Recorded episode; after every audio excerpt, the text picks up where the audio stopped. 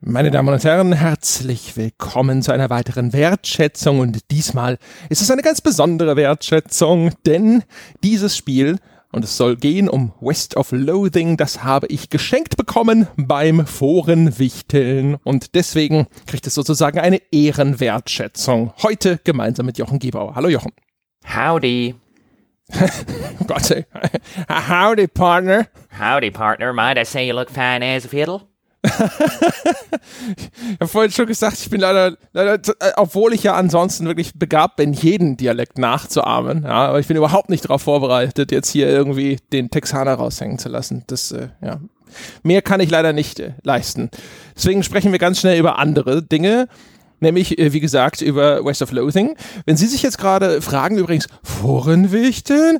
Wo, da kriegt man jetzt Spiele geschenkt von anderen Menschen, wieso habe ich das nicht bekommen? Tja, ne, das äh, haben Sie nur sich selbst vorzuwerfen und zwar ungefähr jetzt noch den ganzen langen Rest des Jahres, bis Sie dann nächstes Jahr im Dezember die Chance haben, vielleicht selbst im weltbesten Spieleforum unter forum.gamespodcast.de beim Spielewichtel mitzumachen. Das nur als Randbemerkung. Mhm. West of Loathing ist ein Rollenspiel, Jochen. Das heißt, eigentlich ist es ja sozusagen, ne, das ist ja deine Hütte, ja, dein Zelt, in dem ich mich hier breit mache. Wieso hast du das nicht gespielt? Ich hatte es so ein bisschen auf dem Schirm. Ich habe immer wieder was davon gelesen und es klingt eigentlich wie ein Rollenspiel oder generell wie ein Spiel, das mir Spaß machen sollte. Es ist ja angesiedelt im Wilden Westen, deswegen am Anfang auch unsere kleine Abstecher ins Texanische hinein ja, in den Southern Drawl und so weiter.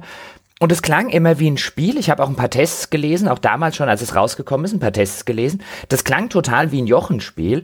Aber dann habe ich auf die Screenshots geguckt und das ist ja ein Spiel, das sehr, sehr viel mit albernem, mit schwarzem Humor anscheinend arbeitet. Also ein sehr humoriges Rollenspiel mit so einer Strichmännchen-Optik.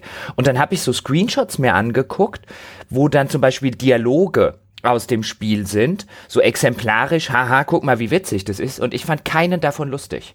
Und dann habe ich davon Abstand genommen, es zu spielen. Deswegen bin ich jetzt ganz froh, dass du es mir vorstellen wirst und mir die Frage beantworten wirst, hätte ich das spielen sollen? Sollte ich das noch spielen? Nach allem, was ich gelesen habe, klingt das spielerisch und eigentlich auch vom Humor her wie voll das Jochenspiel, aber ich habe noch nichts Lustiges über das Spiel gesehen. ich würde vermuten, äh, du hast die richtige Entscheidung getroffen.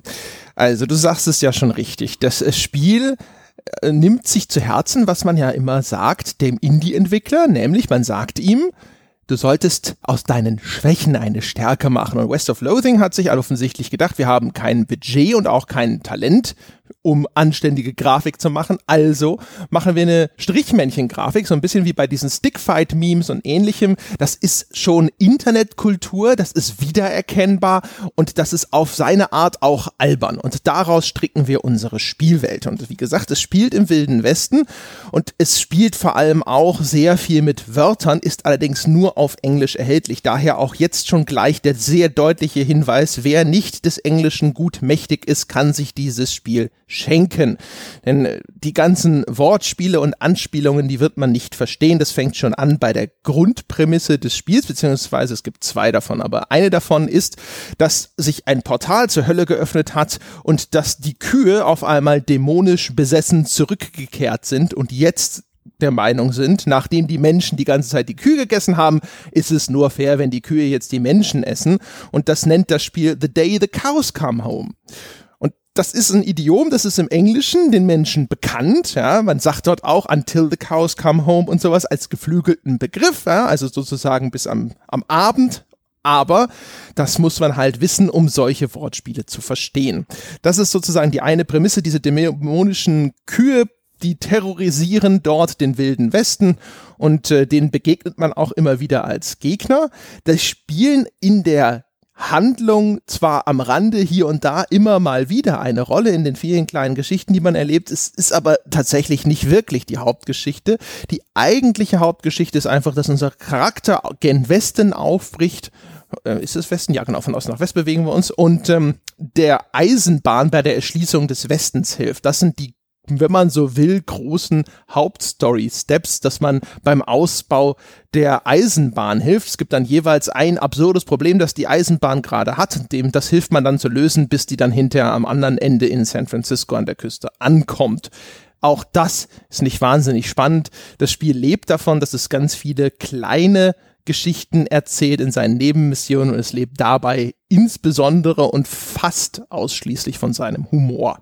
So, jetzt fragen Sie mich mal was, Herr Gebauer. Dann frage ich doch einfach mal drauf los und äh, würde zuerst mal das spielerische Korsett abklopfen wollen. Ich habe gelesen, es gäbe drei Charakterklassen und so wie ich das verstanden habe, wählt man die zu Spielbeginn aus. Einmal eine Nahkampfklasse, dann eine Magierklasse und dann sowas wie einen Schurken anscheinend. Und äh, an der Stelle würde ich schon fragen, stimmt das? Drei Charakterklassen und B, wie läuft die Charakterentwicklung? Weil ist ja Rollenspiel. Ja, das ist völlig korrekt. Äh, es gibt ja die, genau den klassischen Nahkämpfer, das ist der Cow-Puncher, den habe ich natürlich gespielt, weil ich Magier nicht mag. Und die dritte Klasse hast du auch schon richtig identifiziert, das ist so eine Rogue-Klasse, der sehr viel mit Tränke brauen und ähnlichem zu tun hat. Da habe ich zumindest vermutet, dass da eventuell viel Crafting auf mich wartet. Dementsprechend kam das auch nicht in Frage. Das Rollenspielsystem ist gleichermaßen komplex und gleichermaßen auch ein bisschen defizitär. Du hast eine ganze Menge an Skills in diesem Spiel. Die klassischen Skills, sowas wie Lockpicking, ja, also Schlösser knacken, dass du halt an irgendwelche Truhen rankommst, die mit äh, Schlössern verschiedener Güte versehen sind, bis hin zu den, den, den Schlössern vom Hersteller Plot, ja, die dann nicht knackbar sind, wann immer es die Handlung gerade verlangt, dass du ein Schloss nicht knacken kannst. Es gibt aber auch natürlich so ein bisschen ungewöhnlichere Skills. Zum Beispiel gibt es, keine Ahnung, jetzt muss ich nachdenken, äh, jein. Also es sind häufig äh, klassische Skills, die nur ein bisschen anders verbrämt sind, sind auch noch mit dabei. Du kannst zum Beispiel deinen Magen hochleveln und auch deine Leber und auch deine Milz. Und wenn deine Leber gut ausgebaut ist, dann kannst du mehrere alkoholische Getränke gleichzeitig zu dir nehmen und die geben dir dann unterschiedliche Buffs. Und das gleiche gilt auch für deinen Magen und für deine Milz. Es gibt äh, Skills wie Einschüchtern, es gibt äh, so einen äh, Skill, der nennt sich Glamour. Das heißt also, wenn du dann möglichst glamourös bist, das gibt dann unterschiedliche Optionen in Dialogen manchmal. Du kannst manchmal dann auch Situationen einfach lösen, indem du Leute einschüchterst und ähnliches. Es gibt eine ganze Reihe an Kampfskills und Perks, die du freischalten kannst. Äh, das heißt also, ich sag mal, der, die Bandbreite an unterschiedlichen Fähigkeiten, an Skills und ähnlichen, die ist relativ hoch. Das Problem ist, du brauchst, was die Kämpfe in dem Rollenspiel angeht, na, ab einem bestimmten Punkt dich, dir gar keine großen Gedanken mehr darüber machen, weil das Spiel ist insgesamt relativ erstens leicht zweitens auch nicht wahnsinnig gut ausbalanciert. Also es gibt bestimmte Fähigkeiten, die sind sehr, sehr, sehr mächtig und die erlauben es dir wirklich 80 bis 90 Prozent aller äh, Kämpfe wirklich relativ gefahrlos und mit wenigen Klicks zu überstehen. Also ein typisches Beispiel bei meinem Cowpuncher ist zum Beispiel, dass er so einen Schlag hat, mit dem er ich glaube, der heißt einfach nur Haymaker, das ist so, so ein Bauernschwinger, ne, so ein großer Haken.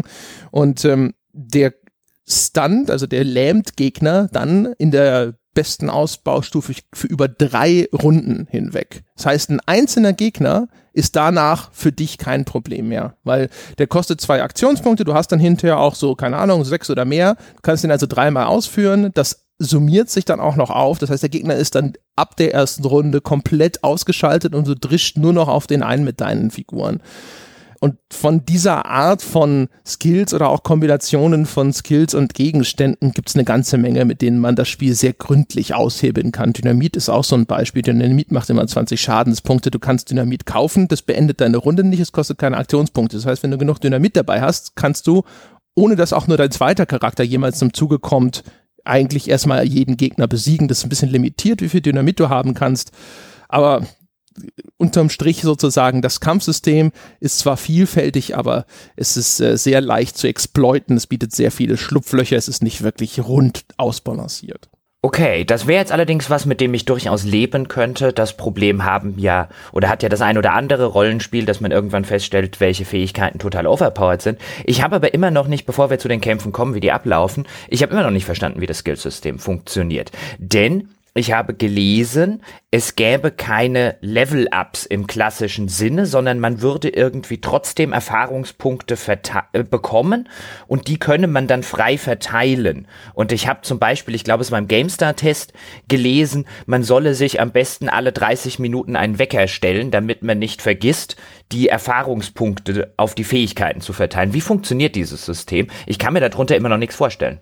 Achso, ja, ist total simpel. Du verdienst halt einfach nur Erfahrungspunkte und dann kannst du die ausgeben, um eben diese einzelnen Skills und Perks und äh, Fähigkeiten zu verbessern. Und die kosten halt immer eine bestimmte Menge an Erfahrungspunkten. Es gibt halt nicht dieses Level-Up, wo sich bestimmte Werte automatisch erhöhen, sondern du hast halt zum Beispiel Muscle, das ist dein Kraftwert. Und der kostet dann am Anfang, wenn du ihn ausbaust, 20 XP und dann, dann irgendwie kostet er dann 60 und dann kostet er irgendwann 80 und dann 120 und so weiter. Je höher das steigt, desto teurer wird es da, weitere Punkte drauf zu schaufeln.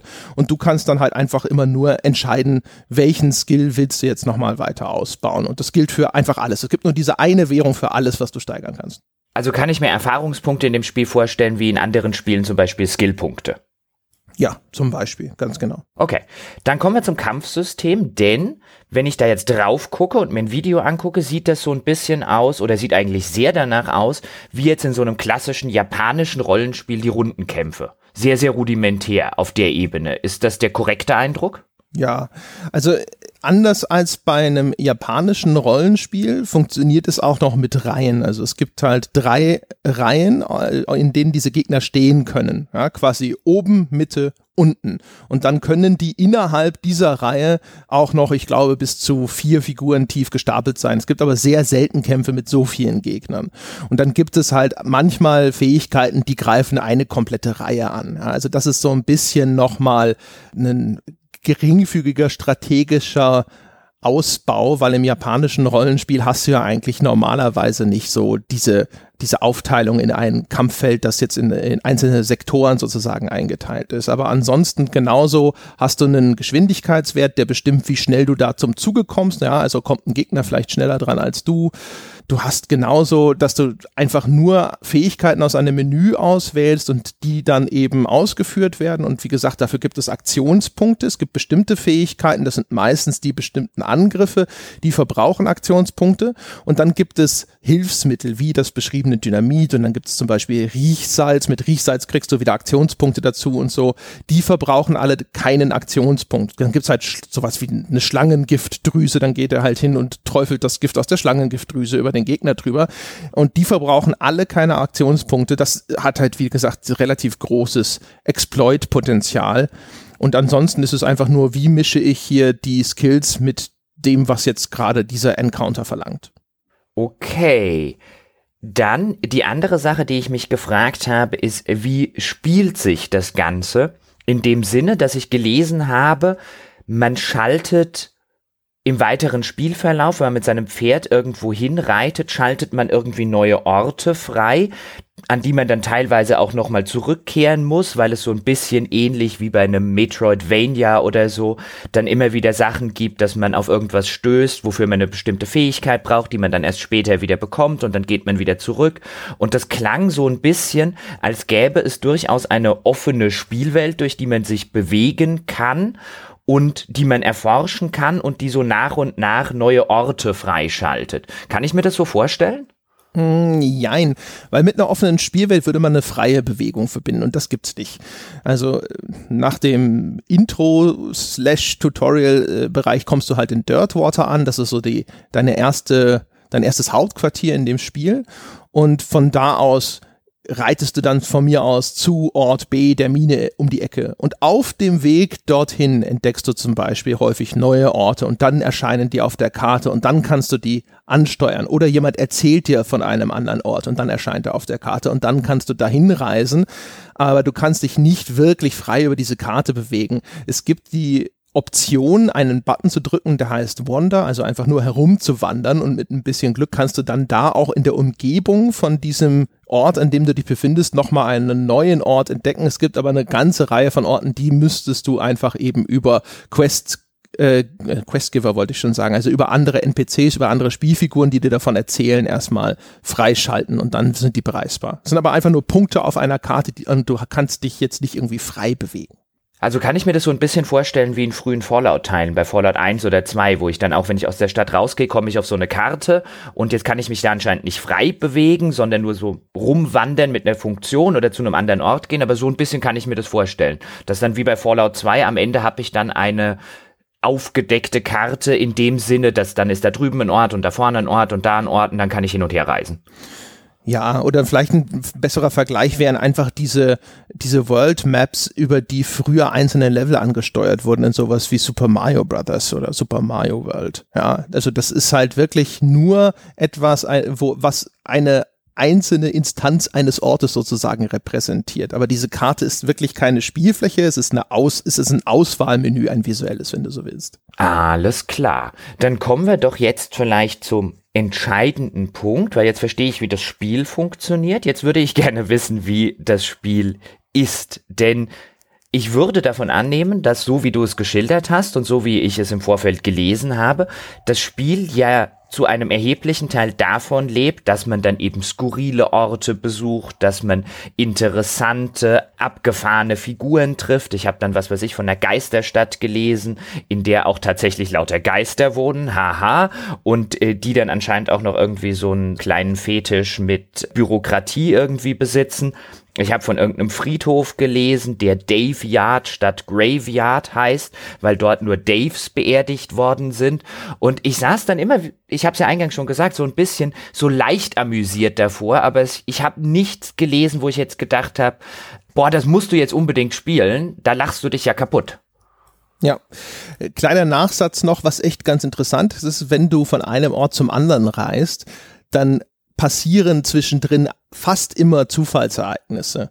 Und das ist eine wirklich erstaunliche Vielfalt an Zustand, Zufallsereignissen. Also es kann sein, dass du einen Goblin am Wegesrand triffst, der dich halt mit seiner komischen Goblinsprache zuquatscht. Dann kannst du meistens entscheiden, will ich gegen den kämpfen oder will ich versuchen, mit dem kommunizieren. Manchmal passiert dann irgendwas Nützliches oder Lustiges. Du kannst Sachen unterwegs finden, du stößt auf neue Orte, du, keine Ahnung, du findest vielleicht auch einfach nur einen Jogger, der dich davon überzeugen will, dass du jetzt doch für deine Gesundheit mehr joggen solltest und wenn du dem dann die ganze Zeit erklärst, dass sein, seine Jogginggeschwindigkeit ja echt viel zu langsam ist, um vor ein paar Kojoten wegzurennen oder sowas, wird er irgendwann sauer, dann kannst du ihn trotzdem bekämpfen und so weiter. Und äh, da ist zumindest mal festzuhalten als bemerkenswert TM, wie viele unterschiedliche Texte und wie viele unterschiedliche Zustände dieser Zufallsereignisse es in diesem Spiel gibt. Es läuft dann sehr häufig darauf hinaus, entweder du kannst gegen X kämpfen oder du kannst einfach B unterwegs irgendwas zufällig finden oder einen neuen Ort aufdecken. Aber die Menge an unterschiedlichen Mini-Geschichtlein, in die die verpackt sind, das ist ziemlich cool. Und das gilt eigentlich auch für vieles andere im Spiel. Auch das, was du so erwähnt hast vorhin zum Beispiel. Du findest eine Masse an Objekten. Der Großteil davon geben dir irgendwelche Buffs. Es gibt aber auch immer wieder Objekte in deinem Inventar, wo du denkst so, ja, mein Gott, das ist halt wahrscheinlich einfach nur irgendein lustiger Scheiß und dann kannst du damit trotzdem später irgendwas machen, kannst an irgendeiner Stelle dort weiterkommen. Was den Humor angeht, da das ist tatsächlich so ein bisschen der Knackpunkt an dem Spiel. Also das Spiel lebt von Absurditäten mit seinem Humor. Also das simpelste Beispiel ist, du kommst in eine Stadt, ja, und da gibt es einen Trading Post. Und Trading Post ist ein Handelsposten. Und das ist halt aber wirklich ein Pfosten. Ja, also Post im Englischen kann auch Pfosten bedeuten. Da steht einfach ein Pfosten rum und mit dem kannst du dann handeln. Und äh, äh das geht dann so weit, dass du zum Beispiel kannst ähm, Spucknäpfe in dieser Spielwelt untersuchen. Steht in jeder Bar mindestens mal ein Spucknapf rum, in vielen Hütten steht ein Spucknapf rum. Und dann beschreibt dir das Spiel in den blumigsten Worten, wie widerlich das ist, was sich in diesem Spucknapf befindet. Und dann kannst du sagen, ja, untersuch das mal. Und dann wehrt sich sozusagen der Erzähler erstmal eine ganze Weile gegen dich und sagt dir, aber bist du blöd? Was ist ein, äh, ist ein Spucknapf? Ich habe dir doch erzählt, wie das aussieht. Ja, dann erzählt er dir nochmal, wie widerlich das Ganze ist. Und wenn du aber weiter insistierst, ja, irgendwann kriegst du dann halt so die Beschreibung, wie deine Figur in diesem äh, schleimigen Ding herumfühlt und dann tatsächlich irgendwas findet. Und das ist tatsächlich eine Questkette, wo du dir quasi so ein ganzes Ausrüstungsset holen kannst. Das endete dann damit, dass irgendwann, wie in der Artus-Sage, eine Hand aus dem Spucknapf emporsteigt und dir ein Schwert überreicht. Ja. Das ist tatsächlich, das sind Sachen, diese Spucknapf-Geschichte fand ich nett. Dieses Trading-Posting ist was, das entlockt mir ein müdes Höhö. In dem Spektrum bewegt sich das wenn man jetzt bei dieser Beschreibung, ja, so nach dem Motto so, ah, dämonische Kühe, the day the cows come home, Trading Post, das ist ja mal köstlich.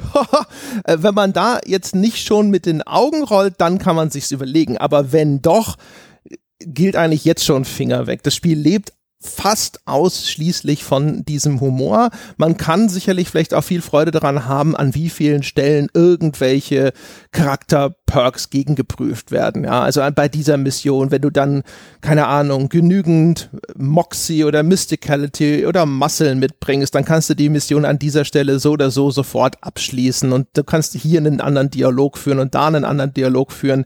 Es gibt Leute, die finden das total super, weil sie dann das Gefühl haben, dass sie tatsächlich diesen Charakter als irgendeine Figur ausgestaltet haben. Für mich sind das halt einfach nur willkürliche Würfelschranken immer. Deswegen gibt mir das nicht wahnsinnig viel. Ich möchte lieber diese Entscheidung treffen dürfen, so wie ich sie interessant finde und das nicht irgendwie ausgesperrt bekommen, nur weil ich an einer Stelle aus Spielgründen, also um Kämpfe effektiver zu gestalten, einfach Punkte verteilt habe und an anderen nicht. Aber das ist sozusagen der, der wichtigste Schluss. Ja, man sollte sich dieses Spiel anschauen, Trailer anschauen, vielleicht auch mal auf ein paar Screenshots, Dialoge oder sonst was lesen, Let's Play reinschauen, sich irgendwie ein Bild von diesem Humor machen und ob der den eigenen Funny Bone kitzelt. Und wenn nicht, kann man es eigentlich bleiben lassen schon. Dem entnehme ich aber, dass er deinen persönlichen Funny Bone nicht gekitzelt hat oder nicht hinreichend gekitzelt hat oder zu selten gekitzelt hat oder beim Kitzeln Handschuhe trug. ja, also ich muss, er, ich muss anerkennend feststellen, also das ist schon wirklich gut gemacht alles. Also es ist echt gut geschrieben. Es ist nicht einfach, ein Spiel äh, zu machen, wo wirklich in allem, also in, in fast jedem einzelnen Dialog, in jeder Objektbeschreibung, Missionsbeschreibung, überall ist mindestens der Versuch, einen einzelnen Gag zu machen. Und wirklich die allermeisten sind nicht richtig scheiße. Das ist eine echt enorme Leistung. Da steckt wahnsinnig viel Arbeit drin, da steckt viel Herzblut drin. Das ist auch ein wirklich guter Autor, der das gemacht hat. Humor ist eine sehr, sehr subjektive Sache. Ich fand es größtenteils bestenfalls ein Schmunzeln wert. Und dementsprechend war das für mich was, wo ich gedacht habe, so, das ist schon nett. Ja, und ich hab's auch durchgespielt. Ich habe nicht gelitten beim Durchspielen, aber insgesamt war es sehr selten der Fall, dass ich es richtig lustig fand. Und äh, dementsprechend ist es bei mir eher so äh, ein bisschen mittelmäßig verlaufen. Kommen wir vielleicht gegen Abschluss der Wertschätzung nochmal zur Technik. Wir haben ja erwähnt, es hat so eine Strichmännchen-Optik und das ist ja anscheinend bis auf wenige Ausnahmen komplett in schwarz-weiß gehalten. Es hat auch, habe ich gelesen, eine Option für Farbenblinde, auch als Gag im Menü. Hast du die mhm. gesehen? Ja, ja. Mhm. Just in mhm. case steht dran, glaube ich. Just in case. Auch das ist sowas, was mir dann eher so ein Zucken der Mundwinkel beschert, aber auch nichts ist, wo ich jetzt sagen würde, hahaha, wie, wie brillant subversiv oder so. Aber wie du schon gesagt hast, Humor ist eine sehr subjektive Sache. Aber erklär mir kurz, wie diese Technik auf visueller Ebene funktioniert. Muss ich mir das wie so einen klassischen Sidescroller vorstellen? Wie bewege ich mich in dieser Strichmännchen-Optik durch die Welt? Also du siehst das in so einer Seitenansicht tatsächlich wie so ein, wenn man so will, ein klassischer 2D-Side-Scroller. Kannst entweder direkt steuern über WASD oder du kannst aber auch nur die Maus benutzen und dich nur durch Klicken vorwärts bewegen. Ist relativ logisch, denn das Spiel ist auch für iOS erschienen. Von daher wäre es sehr bizarr, wenn man das nicht auch ausschließlich mit der Maus spielen könnte. Übrigens auch iOS, PC, Mac, aber ansonsten, ich glaube, die ganzen Konsolen gehen da bislang noch leer aus, was West of Loathing angeht das, diese ganze Technik, wenn man es jetzt so sieht mit dieser Strichmännchen-Grafik, das ist natürlich erstmal so ein leichter Kulturschock zumindest. Das ist aber tatsächlich was, das fand ich relativ akzeptabel. Ich fand, steht übrigens, äh, You Never Know steht neben dieser farbenblinden Option, sehe ich gerade in meinen Notizen und das, das fand ich tatsächlich sogar eine echt nette Idee, weil ich meine, weißt du, das ist halt auch so in einem Optionsmenü, da erwartest du dann auch nicht unbedingt, dass du da auch noch auf so einen Gag stößt, ja, und eine Option, die nur als Gag drin ist und das, das hat mir persönlich zum Beispiel ganz gut gefallen. Aber das ist halt, ne, wie gesagt, ist halt insgesamt zu wenig gewesen. Aber ich würde tatsächlich auch, wenn es wirklich erstmal abschreckend aussieht, ich, die, die Grafik, pff, das hat mich nach zwei Minuten schon nicht mehr gestört und ab und zu fand ich sie sogar ganz putzig, die Pferde mit ihren fetten Glubschaugen und sowas, das ist zum, zumindest ganz charmant. Dann sag mir noch zwei, drei Takte zur Musik, denn ich habe mir jetzt den Trailer des Spiels angeguckt und diese Hintergrundmusik, die dort läuft, die fand ich tatsächlich sehr, sehr nett. Die hat mich so an alte Western aus den 50ern und 60ern, an die John Wayne-Filme und so weiter erinnert. Ist die Musikuntermalung, orientiert die sich an, an solchen alten Western-Klassikern und äh, geht sie einem nicht irgendwie auf Dauer auf den Keks? Also ist schon sehr ordentliche, typische Westernmusik, ne? Gitarre, äh, jemand pfeift dabei, hier und da gibt's mal ein Banjo zu hören und so. Ich fand die relativ gut, fand sie relativ treffend. Sie geht einem deswegen auch nicht richtig auf den Sack. Sie ist natürlich jetzt nicht äh, auf dem Level eines AAA-Soundtracks mit keine Ahnung wie viele Tracks. Also dir begegnen schon sehr ähnliche oder die gleichen Musikstücke sehr häufig. Äh, und irgendwann hat sich das zumindest so weit abgeschliffen, dass man vielleicht nicht mehr mitsummen möchte. Ja. Ich bin jetzt allerdings, ich mag das, weil es atmosphärisch sozusagen doppelt wirksam ist. Also es erstens natürlich passt es sehr gut und treffend zur, zu diesem Western-Szenario und zum anderen habe ich da auch einfach viele Kindheitserinnerungen an irgendwelche Western-Klassiker, die ich mit dieser Art Musik verbinde. Deswegen ist mir das grundsätzlich erstmal angenehm, aber es ist jetzt nicht eine Musik, die ich jetzt auf dem iPod auf Heavy Rotation schalten würde ähm, wer da noch eine gewisse Begeisterung für mitbringt, vielleicht sitzt der auch noch am Ende des Spiels da und sagt so, Yeehaw! Ich habe unter anderem deswegen gefragt und meinen Eindruck aus dem Trailer jetzt genannt, weil ich an einem Test gelesen habe, es handele sich um einen herrlich ironischen Western-Soundtrack. Und ich hatte jetzt gehofft, du nennst mir jetzt vielleicht irgendwie ein oder zwei oder drei Beispiele, wo sie das irgendwie auf eine ironische Art und Weise einsetzen. Mir wäre ehrlich gesagt kein ironisches Musikstück großartig in Erinnerung geblieben. Vielleicht hier oder da mal in Verbindung mit dem Szenario, dass wenn du da so in so einem Goblin Camp durch die Gegend äh, äh, läufst und das dann halt auch so ein bisschen so diese Redneck Banjo Musik spielt, aber ansonsten wird mir ehrlich gesagt gerade gar nichts einfallen, auf das diese Beschreibung zutreffen würde möglich, dass ich auch vielleicht genau die Nebenmission ausgelassen habe, wo es wirksam geworden wäre. Keine Ahnung. Ich weiß nicht, was der Autor damit meint. Mir wäre jetzt nichts aufgefallen, wo ich gedacht hätte, so, das war ein super ironischer Soundtrack. Also außer natürlich, dass halt ein klassischer Western-Soundtrack vielleicht zu diesem ganzen, ganzen Bullshit läuft. Vielleicht ist das ja auch schon die Erklärung. Das mag sein, deswegen habe ich auch das Beispiel aus dem Trailer genannt, weil im ersten Moment, du setzt dann so die Kopfhörer auf und drückst auf Play und dann kommt eben dieser sehr, sehr ich weiß gar nicht, wie man Western-Soundtracks am besten beschreibt. Also diese durchaus sehr ein bisschen orchestrale, treibende Soundtrack, wo du jetzt erwarten würdest, jetzt kommt John Wayne ins Bild geritten, vor dem Hintergrund irgendwo in Wyoming, Montana und so weiter, weite Prärie und Co. Aber was tatsächlich passiert ist, es stolpert irgendwie ein Strichmännchen durch eine sehr abstrakte Landschaft und da fand ich halt den Kontrast ganz nett. Da hatte ich mich dann gefragt, ob sie das im Spiel vielleicht auch häufiger mal einsetzen als Stilmittel also ja, wie gesagt, dadurch, dass die ganze Zeit halt so eher klassische Western-Sounds aus den Boxen kommen, natürlich passieren ständig Dinge, die jetzt im starken Kontrast stehen zu dem, was in einem herkömmlichen Western so passiert. Und das Spiel nimmt natürlich so Western insgesamt immer wieder auf die Schippe. Ja, es benutzt halt auch einfach sehr viele Sachen, wo es moderne Einflüsse in diese Western-Welt einfügt. Ja, es gibt zum Beispiel halt dann hinterher Alamo Rent a Mule. Ja, ist auch da wieder, wer Amerikaner kennen sowas als Autovermietung und dann kannst du da halt Esel mieten und die sind aber genauso aufgebaut wie eine moderne Autovermietung, ja, auch mit so einem Counter, wo dann also so einem, wie sagt man denn dazu, so einem, ähm, ähm, äh, was ist denn Counter? Schalter? Ja, Schalter, genau, sage ich hm. doch. Ja. Ja. ja. und da sitzen dann halt, ne, da sitzt dann so ein Sachbearbeiter, der sich dann unten einen äh, Kundenservice-Mitarbeiter. Und der Kundenservice-Mitarbeiter ist natürlich gestresst, weil die Leute die ganze Zeit kommen mit irgendwelchen blöden Problemen, wofür er ja gar nichts kann. Ja, und die anderen erklären dir, dass das mit der Autovermietung jetzt eh, äh, der Eselvermietung nicht so gut läuft und deswegen kostet jetzt das Eselmieten 1500 Fleisch. Also Fleisch ist die Währung in dieser Welt. Ja. Dafür ist es aber quasi für immer. Und äh, dann erklär, du sagst du so, ja, aber das heißt das, ich kaufe eigentlich den Esel? Und so, ja, aber das Rebranding wäre so teuer und deswegen nennen sie sich halt immerhin weiter noch Rent a Mule und es ist halt einfach eine Dauerleihgabe.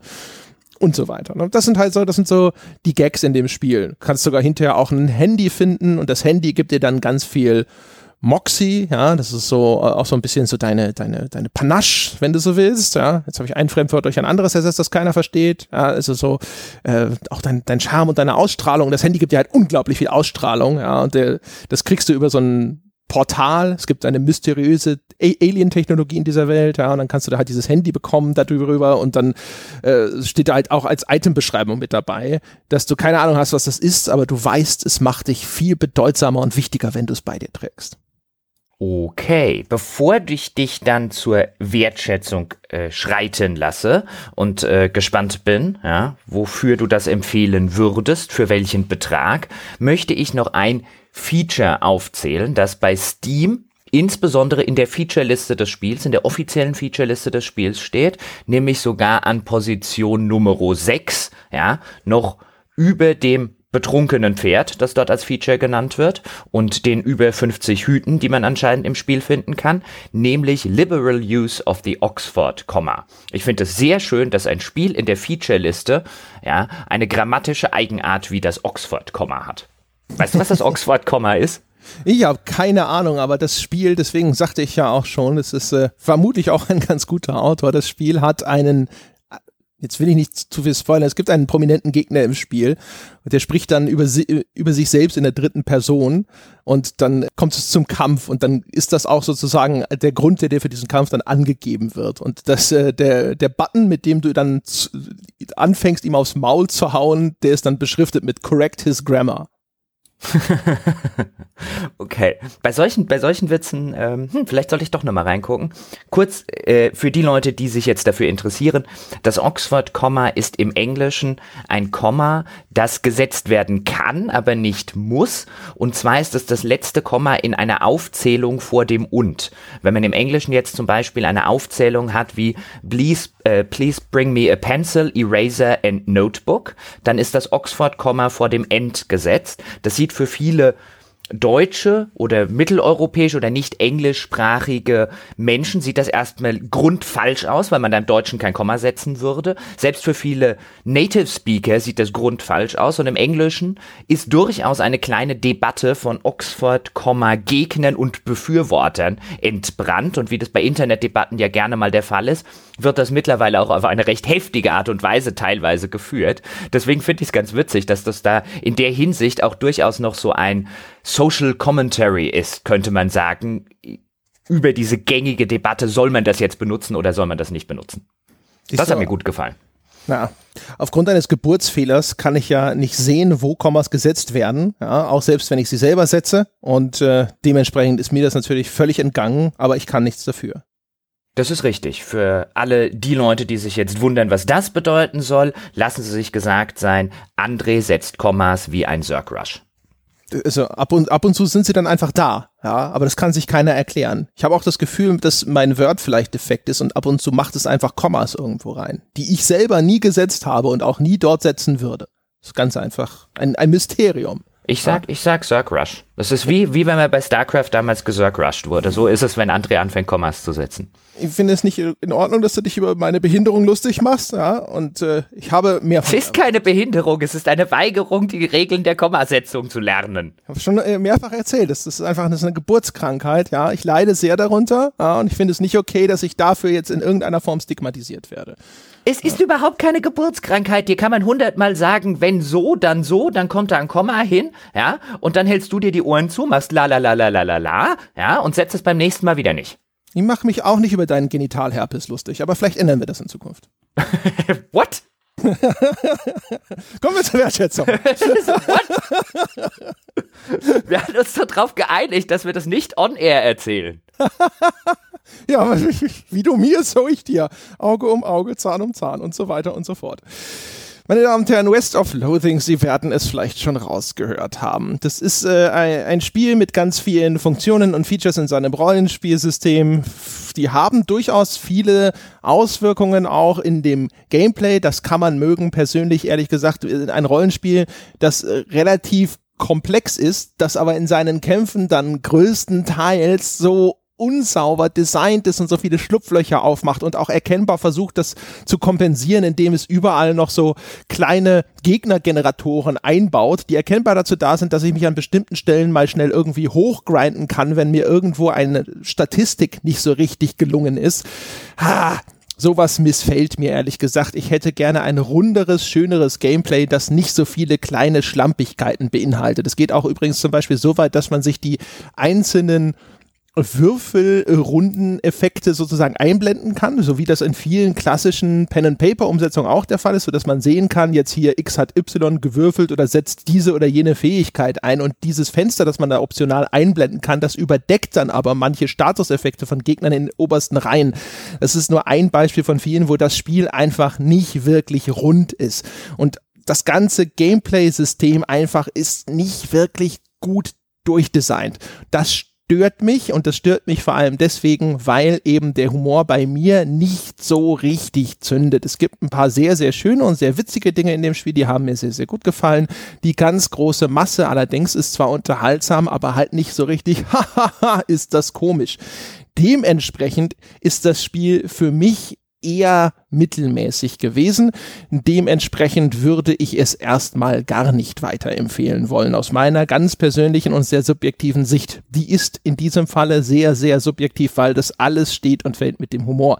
Dementsprechend allerdings, abseits meiner persönlichen Wertschätzung, die Empfehlung, sich das Spiel auf irgendeine Art und Weise genau anschauen. Und wenn man diesen Humor sehr, sehr komisch findet, dann wird daraus auf einmal eine Komplettempfehlung. Das Spiel kostet 11 Euro auf Steam derzeit. Wenn es mal in einem Sale ist, wird es noch weniger kosten. Ist also nicht wirklich teuer. Es bietet relativ viel Spielzeit auch noch für das Geld. Und dementsprechend, wenn einem dieser Humor zusagt, ist das tatsächlich geschenkt. Dann ist es ein sehr, sehr guter Einkauf. Aber da es ja hier um unsere subjektive Perspektive geht, immer bei der Wertschätzung, kann ich das einfach nicht weiterempfehlen. Jetzt mal vielleicht so rumgefragt, das klingt jetzt ja wie ein Spiel, wenn du jetzt noch in so einem typischen klassischen Wertungssystem gefangen wärst. Was macht man denn dann mit so einem Spiel? wenn du sagst, einerseits für mich überhaupt keine Empfehlung, aber ich muss ja irgendwie extrapolieren, dass es sehr vielen Leuten dort draußen gefallen wird, auch wenn es mir persönlich jetzt nicht gefällt. Das ist eine gute Frage. Ne? Es gibt ja verschiedene Ansatzmöglichkeiten. Also wenn dein System jetzt so gebaut ist oder wenn das normalerweise das Vorgehen ist, dass man eher versucht abzuschätzen, was ist denn die richtige Wertung für die größtmögliche Anzahl von Menschen da draußen könnte man sich vielleicht hinstellen und sagen, na ja, ne, auf Steam ist es äußerst positiv bewertet, da gibt es offensichtlich eine größere Gruppe von Leuten, die das total witzig finden, dann lege ich halt noch ein paar Prozentpunkte drauf oder so. Ich habe keine Ahnung, ehrlich gesagt. Es ist, wird immer ein fauler Kompromiss sein. Es ist ja sogar hier schon im Grunde genommen ein fauler Kompromiss, weil ich einerseits sage, ich empfehle es nicht weiter, aber umgekehrt, wenn diese oder jene Bedingung eintritt, dann ist es auf, auf einmal eine komplette Vollpreisempfehlung. Also es ist, es ist so eine einerseits, andererseits Geschichte. Es hat eine klar identifizierbare Stärke, die jetzt bei mir nicht zum Tragen gekommen ist, für die ich aber keinerlei Absolutheitsanspruch in irgendeiner Form haben kann. Ich kann überhaupt nicht vorhersehen, ob das nicht bei anderen Leuten genau den Nerv trifft. Ich kann erkennen, dass das durchaus sehr, sehr kompetent gemacht ist und deswegen kann ich mir sehr gut vorstellen, dass es einige Leute richtig super und richtig witzig finden. Die ganze Vielfalt, die in dem Spiel steckt, die gewinnt ja dann dadurch auf einmal auch nochmal. Also das ist einfach ein, dieser eine Faktor, das ist der Dreh- und Angelpunkt und der Ausschlag in die eine oder die andere Richtung fällt halt sehr drastisch aus, je nachdem, zu welchem Urteil man an die genau dieser einen Schaltstelle kommt. Dann sei es, bevor du die Herrschaften langsam aber sicher gen Tür und zu ihren Mänteln geleitest, an dieser Stelle noch gesagt, ich habe mich ebenfalls an dem Weihnachtswichteln beteiligt. Ich habe von Woody, habe ich Anti-Chamber geschenkt bekommen, was ich bislang tatsächlich auch noch nicht gespielt habe, ist schon ein bisschen älter. Die Wertschätzung dazu, die Ehrenwertschätzung sozusagen, wird es nächste Woche geben. Das an dieser Stelle nochmal gesagt, damit auch der Woody nicht denkt, ich habe irgendwie sein Antichamber und so weiter hinten runterfallen lassen. Nein, nein, dazu gibt es auch noch eine Wertschätzung. In diesem Sinne, meine Damen und Herren, da wissen Sie schon, jetzt können Sie sich schon mal vorfreuen. Sie können quasi heute mit dem Vorfreuen anfangen, dann haben Sie das Maximum rausgeholt. Mit dieser Wertschätzung soll es das erstmal gewesen sein. Das war West of Loathing. Vielen Dank fürs Zuhören. Vielen Dank, dass ihr Unterstützer dieses Podcasts seid und dann bis in naher Zukunft.